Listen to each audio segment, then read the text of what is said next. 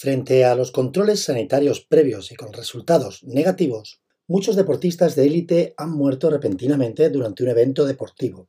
Aunque son hechos muy llamativos, afortunadamente suceden en un porcentaje muy bajo de las ocasiones. La muerte súbita en atletas de élite o alto rendimiento todavía es una incógnita y continúa siendo materia para debate. El médico suizo Paracelso en el siglo XVI llegó a la siguiente conclusión. Todo es veneno y nada es veneno, solo la dosis hace el veneno. La práctica del deporte es un hábito saludable, de todos es sabido.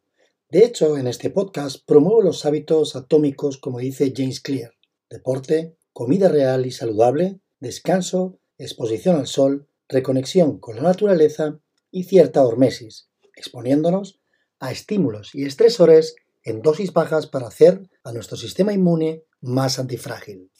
Sin embargo, como decía Paracelso, en la dosis está el veneno, y la práctica deportiva en forma de competición, desgraciadamente, se ve asociada a arritmias tanto ventriculares como supraventriculares. El deporte en dosis razonables disminuye el riesgo de enfermedades cardiovasculares. Pero ciertos deportistas, aunque como decía antes, se hayan sometido a pruebas médicas y de esfuerzo, tienen pequeñas miocardiopatías hipertróficas o displaxias arritmogénicas. Y estas muertes, muchas veces en el terreno de juego, han sido muy seguidas por la prensa deportiva y han ocupado muchos titulares. Soy David Franco y te doy la bienvenida a Pabellón de Curiosidades. Hoy tratamos de descubrir por qué sucede y cómo se puede evitar la muerte súbita en deportistas de alto rendimiento.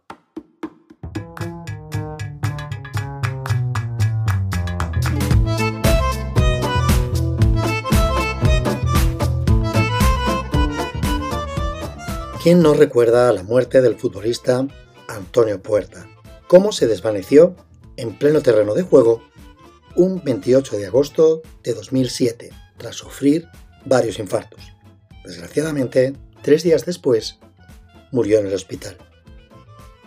Un año más tarde, la muerte de otro futbolista español, Dani Jarque, que murió repentinamente de una sistolía mientras hablaba por teléfono con su novia desde el hotel donde estaban concentrados. La noticia de la muerte súbita de estos futbolistas causó una gran conmoción en el fútbol español y extranjero. Hay muchos casos de deportistas que han muerto súbitamente. Mateo Irubru, jugador de rugby 17 años, sufrió una arritmia grave durante un entrenamiento. Adam Wayne, 31 años, y Leon Walker, 21, en solo seis meses murieron a consecuencia de un paro cardíaco mientras entrenaban estos dos jugadores de rugby inglés. 2007 fue un año fatídico murieron cinco deportistas en menos de una semana. Antonio Puerta, 22 años, 28 de agosto de 2007. Chaswe Ensongwa, 27 años, 29 de agosto de 2007. Cedric Sienger, 26 años, 30 de agosto. Ángel Arenales, 31 años, 31 de agosto. Y el 1 de septiembre se desplomó el futbolista ecuatoriano Jairo Nazareno con solo 21 años. Remadores, corredores, jugadores de voleibol, básquet, ciclistas y futbolistas. La lista es muy larga.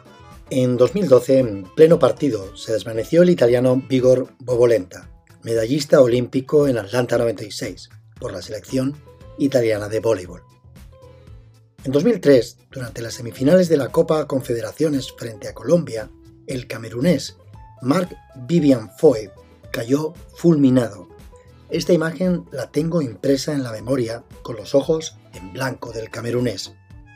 Con tan solo 16 años, el jugador de la NBA, Wes Leonard, tras anotar la canasta decisiva que dio la victoria a su equipo, abrazando a sus compañeros, se desplomó por un ataque al corazón y murió. Y así la lista se alarga a muchos otros deportistas. Pero también cabe destacar el caso del jugador congoleño Fabrice Muamba en 2012. Tras darle por muerto durante 78 minutos, lograron reanimarle. Y es que también existen los milagros.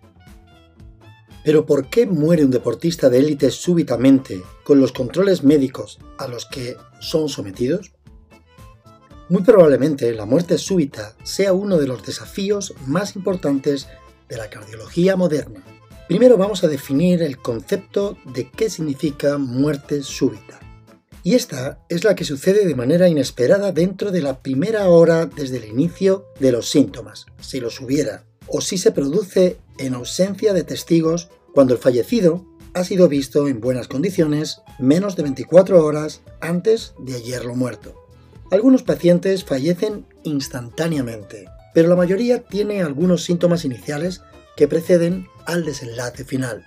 En muchas ocasiones, la primera indicación de riesgo de muerte súbita puede ser un episodio de síncope en el contexto de la práctica de un deporte, independientemente del grado de entrenamiento. Este evento debe evaluarse con electrocardiogramas, ecos o una prueba de esfuerzo pero en casos determinados, aunque menor porcentaje, es bueno el uso de resonancia magnética o TACS para identificar anomalías coronarias congénitas o fibrosis miocárdica. El entrenamiento sostenido de resistencia conduce a cambios estructurales y eléctricos en el corazón de los atletas. Casi 500 años antes de Cristo, el soldado griego Filipides cayó fulminado una hora después de correr la distancia entre la ciudad de Maratón y Atenas, para anunciar la victoria de los griegos sobre los persas. En el texto de Luciano de Samosata se dice que fue Filipides, el corredor, el primero que usó esta expresión de anunciar la victoria de Maratón a los arcones que estaban sentados y preocupados por el final de la batalla. Alegraos, vencimos. Y al decir esto murió, exhalando su último suspiro junto a la noticia y el saludo. Filipides y su historia inspiró el acontecimiento actual de la distancia de carrera de maratón. Te voy a contar mi experiencia personal de algo que me sucedió. En este caso, aunque no sucedió nada importante, he de destacar lo bien que actuaron los sanitarios, protección civil y los médicos que me atendieron. Me gusta mucho correr por la montaña. En una de estas carreras con cerca de 1800 metros de desnivel positivo acumulado, a mitad de carrera empecé a sentir calambres en las piernas, pero pensé que sería lo propio de la pérdida de las sales minerales. Llevaba geles y bebidas con electrolitos. Poco a poco los calambres fueron desapareciendo, pero los últimos kilómetros comenzaron de nuevo, y esta vez más intensos. El vasto interno del cuádriceps me ardía y me daban pequeños espasmos. Al cruzar la línea de meta me fui donde se encontraba un equipo de fisioterapeutas, recuperando las piernas de alguno de los corredores. Me estuvieron masajeando el cuádriceps, que llegó bastante tocado, y tras descansar un poco me fui a comer con mi mujer y con mi hija que habían venido a verme a un restaurante justo al lado de la línea de meta. Cuando nos sentamos a la mesa empecé a marearme y salí fuera del restaurante para ver si era una bajada de glucosa o qué sé yo. He de confesar que yo cuando me mareo soy muy escandaloso. No en el sentido de hacer ruido, sino que esté donde esté, ya que nunca me importa lo que la gente piense de mí, me tumbo en el suelo y si puede ser, en un suelo frío mejor. Pues de esta guisa me encontraron entre dos coches tumbado en el suelo, intentando de que se me pasara el mareo. Como todavía había participantes llegando a la meta, se encontraba un puesto de protección civil allí mismo. Mi mujer fue en su busca y les explicó qué es lo que había sucedido. Estos me metieron en su coche y me llevaron a urgencias del ambulatorio que había en aquel pueblo de montaña. Ya en el ambulatorio les expliqué lo del dolor de mi pierna y lo del mareo. A la pierna, la verdad, que no le hicieron ningún caso y decidieron hacerme un electro.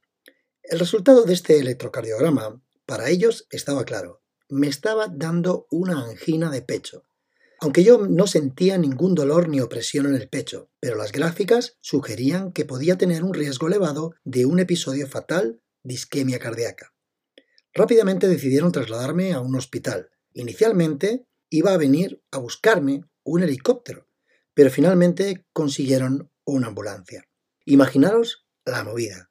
Mi hija aterrada, diciendo ¿qué le pasa a papá? Mi mujer descompuesta y yo, pues yo quejándome de mi cuádriceps, sin entender nada de este momento tan kafkiano. Por no extenderme más, os diré que tras muchas horas en el hospital, analítica tras analítica cada X horas, el resultado fue que los picos en mi electrocardiograma no eran debidos a una isquemia cardíaca, sino a una enzima, la troponina. La troponina es una proteína que se encuentra en los músculos del corazón. Cuando el músculo del corazón sufre un daño, en mi caso un sobreesfuerzo sostenido, se libera en el torrente sanguíneo esta proteína, alterando los valores en una analítica. Finalmente, y tras varias consultas en el cardiólogo, me dieron de alta. No fue nada grave. He de destacar, y desde aquí aplaudo la labor, primeramente de mi mujer y mi hija, que insistieron en hablar con protección civil, y de cada uno de los médicos que me trataron, porque actuaron de 10. Y si hubiera sido algo grave, habrían conseguido salvarme la vida. Sin embargo, Filipides no tuvo tanta suerte y cayó desplomado por el sobreesfuerzo de esos 42 kilómetros que separaban la ciudad espartana de Maratón de Atenas. El tabaco, el alcohol, el sedentarismo o la alimentación poco saludable son factores de riesgo en la población general. Lo que puede llegar a ser sorprendente es que un deportista de élite que está en forma pueda sufrir un paro cardíaco. Nadie, y repito, nadie, absolutamente nadie, estamos exentos de sufrir un infarto. El doctor Fabio Pigozzi, director científico del Centro Médico de la FIFA y presidente de la Federación Internacional de Medicina en el Deporte, dice que las muertes súbitas pueden ser evitadas si se realizan los estudios adecuados, ya que las principales causas por las que se producen son enfermedades cardíacas congénitas y las enfermedades coronarias.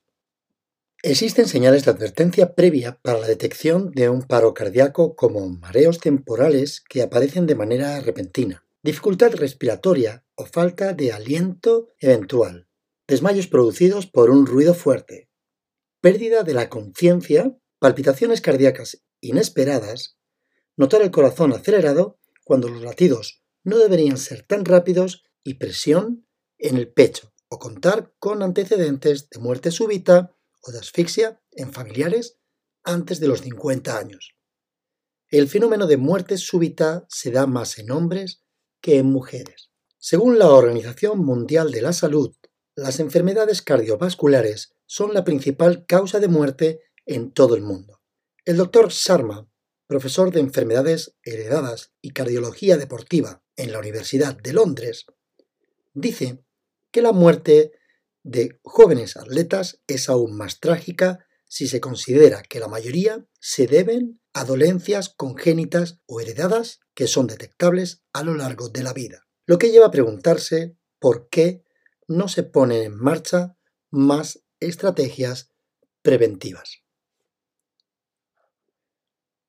Antes te conté la historia del soldado griego Filipides, que dio nombre a la prueba del maratón. Pero ya hace unos 4.000 años, en el antiguo Egipto, se encontró un papiro, el papiro de Ebers. El papiro de Ebers, donde se afirma que si un paciente presenta dolor en el brazo y en la parte izquierda del tórax, la muerte lo está amenazando. Y también el padre de la medicina moderna, Hipócrates, hace dos siglos y medio, puso de manifiesto que el dolor intenso, precordial, que se irradia hacia la clavícula y la espalda es un signo de mal pronóstico. El mismo Hipócrates afirmó que los individuos obesos son más propensos a morir súbitamente que los delgados. La parte epidemiológica, según un estudio de Antonio Vallés de Luna y Roberto Elosúa, del Instituto Catalán de las Ciencias Cardiovasculares y del Grupo de Epidemiología y Geriatría Cardiovascular. Dice que la muerte súbita, por su impacto social, probablemente sea el desafío más importante de la cardiología moderna, debido al gran número de casos que existe. Tan solo en los Estados Unidos más de 300.000 muertes al año, aunque en los últimos años la incidencia parece haber disminuido y muy probablemente se deba a los hábitos saludables que poco a poco la población toma conciencia de los cambios que tiene que hacer en su estilo de vida. En países mediterráneos como España, esta tasa es más baja, debido mayoritariamente a la dieta. Aunque la muerte súbita puede verse incluso en lactantes. Ahora te cuento otra historia que me sucedió del abuelo cebolleta, pues se la relaciona con trastornos de la repolarización, alteraciones del sistema nervioso autónomo e incremento del tono vagal. De hecho, es una rareza en las primeras décadas de la vida y a estas edades suele aparecer durante la actividad deportiva y en presencia de cardiopatías de origen genético. La incidencia de muerte súbita aumenta gradualmente con la edad, pero de manera significativa a partir de los 35-40 años, y es particularmente alta en la fase aguda del infarto de miocardio. También es frecuente en la fase crónica de esta enfermedad y en cualquier cardiopatía, especialmente en presencia de insuficiencia cardíaca. Como te adelantaba, aquí va otra historieta de final feliz. Con solo 15 días, mi hermana pequeña, a los que todos llamamos en la familia Yeye, comenzó a entrecortársele la respiración y a quedarse con los ojos en blanco. Estábamos en un pequeño pueblo de Ávila y tras un lapso, un caos, conseguimos que no se ahogara, cogiéndola por los pies y poniéndola boca abajo. Metimos los dedos en su boca para sacarle la lengua, porque se le iba hacia atrás. Este síndrome de muerte súbita del lactante es la muerte repentina e inexplicable de un bebé de menos de un año de vida. La mayoría de las muertes por este síndrome están asociadas con el sueño. Por eso a veces se le conoce con el nombre de muerte en la cuna. Afortunadamente, tras la maniobra, mi hermana comenzó a llorar y se la llevaron rápidamente al hospital. Y no sucedió más, salvo el momento de crisis, gritos y lloros que vivimos. Una de las claves de la investigación de la muerte súbita en el futuro estará en estudiar la influencia que tiene la genética en la muerte súbita de los pacientes con isquemia y o insuficiencia cardíaca. Se han publicado tres grandes estudios que han identificado diferentes variantes genéticas asociadas con el riesgo de muerte súbita para los pacientes de cardiopatías isquémicas. El primer trabajo realizado en los Países Bajos se identificó un locus en el cromosoma 21. En los otros dos estudios, ambos realizados en los Estados Unidos, se identificaron polimorfismos en un gen. Naturalmente, la mejor manera de prevenir la muerte súbita es identificar a los pacientes en grupos de riesgo. Para ello se debe realizar una lucha eficaz contra las enfermedades más frecuentes cardíacas. La prevención de cardiopatías debe empezar desde la infancia, mediante una educación sanitaria que promueva unos hábitos de vida saludables, como el ejercicio físico y dietas que ayuden a luchar contra la obesidad infantil y a prevenir la aparición de factores de riesgo. Luchemos contra el colesterol, la hipertensión y la diabetes. Y hasta aquí el episodio de hoy. Espero que te haya gustado y si consideras que puede servirle de ayuda a alguien, lo compartas. Solo así me ayudarás a llegar con su contenido a más gente. Nos vemos en el próximo y hasta entonces, que no se te olvide, ser feliz.